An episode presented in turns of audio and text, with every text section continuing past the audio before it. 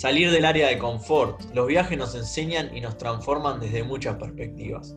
Contar un viaje corto o largo es una actitud que transforma la mente, que completa en cuerpo y alma, que te abre hacia una nueva cultura. Empezar un viaje es descubrir un mundo nuevo, un mundo que está ahí presente para todos nosotros y que lo vamos a hacer propio. Hoy tenemos en nuestro podcast El viaje que cambió la vida a cuatro estudiantes de la maestría de UTDT, que nos van a contar los viajes que más le transformaron la vida. Gonza, 37 años de Belgrano, nos va a contar su viaje. De todos los viajes que tuve la suerte de disfrutar en mis 37 años, hubo uno que me marcó la vida, tanto por la experiencia como el momento que estaba atravesando en aquel entonces. Fue mi visita a Shanghái en el 2007. Si mal no recuerdo, fue en mayo de ese año cuando por una recomendación médica me aconsejaron realizar un tratamiento que en aquel entonces solo se realizaba en China. Inmediatamente nos embarcamos en aquella aventura junto a mis padres, sin ningún tipo de expectativas de disfrute. Los primeros días nos contó un poco adaptarnos, especialmente porque estábamos alojados en el área del hospital donde yo debía hacer mi actividad terapéutica. En un lugar bastante alejado del centro, y debo admitir que por esa zona era realmente un misterio de cómo íbamos a hacer para sobrevivir, ya que algunas, las únicas personas que escasamente hablaban inglés eran mi médico y algún que otro empleado del lugar donde nos hospedamos. Por suerte, a los pocos días conseguimos mudarnos a un departamento más cómodo y mejor ubicado, y una vez organizados pudimos comenzar a sacarle jugo al atractivo de la ciudad. Es impactante como un lugar de tan inmensas proporciones como es Shanghái puede ofrecer permanentes contrastes de todo tipo. El casco histórico, la antigua ciudad, con sus jardines y mercados de té y artesanías, que se entremezclan con las luces de la calle Nanjing. La, la importante arquitectura de principios del siglo pasado, el boom, se enfrentan con los colosales rascacielos que rodean a la torre Perla Oriental al otro lado del río Juan También visitamos algunos museos de historia y arte clásico. Tuvimos la oportunidad de pasear por el templo de Buda de Jade, uno de los lugares más bellos que conocí en todo el viaje, el cual está a metros de un enorme mercado de comidas donde la exótica oferta culinaria es la atracción. Los shoppings y, y las inmensas ferias de venta de tecnología fueron la excusa para salir de compras y regatear a los chinos y divertirnos conociendo gente. En definitiva, este fue un viaje que por donde se lo mire me dejó una excelente experiencia y me enseñó que como dice el refrán, a mal tiempo bueno. Otra de nuestras participantes es Marisa, 40 años y de la ciudad de Vigo. Mi experiencia me voy a remontar al año 90. Eh, este no fue un viaje de turismo, yo decidí, bueno, yo creo que fue mi primer viaje que hice para ir a ver a una amiga que estaba pasando un momento difícil. Ella se había ido a Alemania, se había instalado en Berlín del Este eh, después de una ruptura sentimental y, bueno, yo era estudiante en la universidad y decidí eh, ir a verla.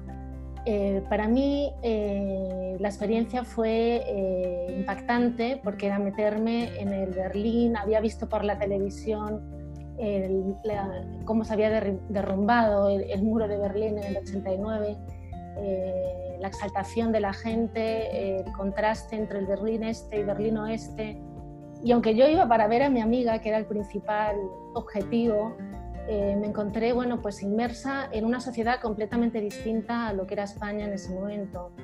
Eh, María se había instalado en un, en un apartamento en, la zona más barata, que era el Berlín Este, eran calles grises, oscuras, eh, todo de cemento, lleno de grafitis, eh, con pandillas de skinheads por la noche, eh, y todo era como un poco misterioso, o sea, fue como meterme en una película de otra época.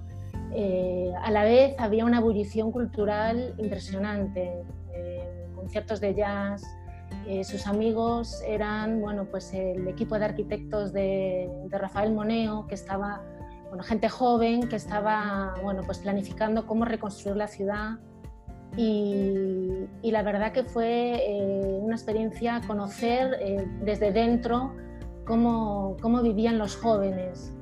Compartíamos el piso con otros tres estudiantes de farmacia, de sociología, y, bueno, yo me entendía con el inglés, pero bueno, realmente no hablar alemán ahí, pues eh, fue un momento complicado, sobre todo cuando, por la, cuando salíamos por la noche y a veces, bueno, pues te encontrabas con grupos más radicales y teníamos que esconder que, que no hablábamos eh, alemán.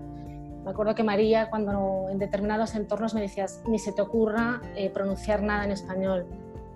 Y, bueno, la experiencia, bueno, aparte de la parte cultural, que fue eh, pues visitar en el oeste pues el Bauhaus, la Puerta de Brandenburgo, la Catedral de Berlín, pues ver la parte eh, más suburbial del este y cómo, bueno, pues a través del metro cada día, eh, pues conectabas pues la zona cultural con la zona más underground y, bueno, para mí fue, fue una experiencia inolvidable.